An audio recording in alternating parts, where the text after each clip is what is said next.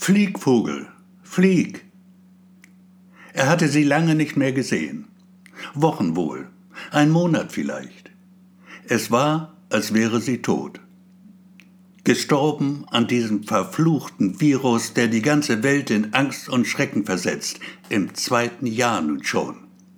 Nichts ist mehr so, wie es war. Alles hat sich geändert. Er merkte es jeden Tag aufs Neue.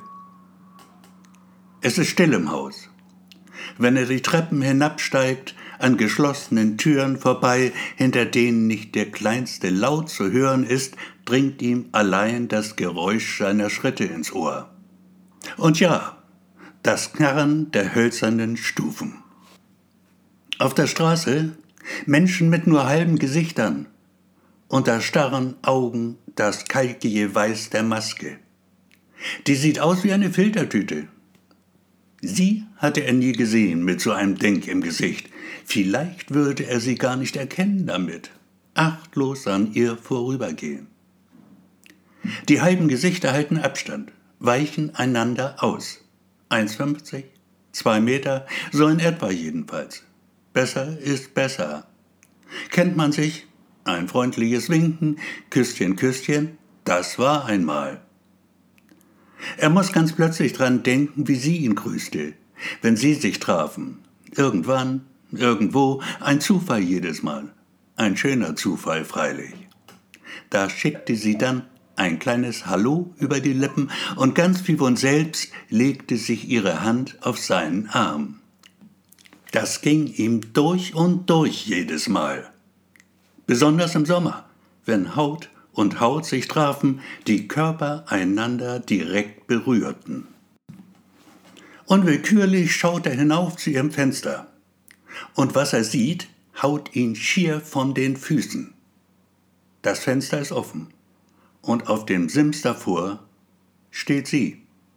Nackt. Splitternackt. Nicht einen Faden am Leib. Hat sie den Verstand verloren?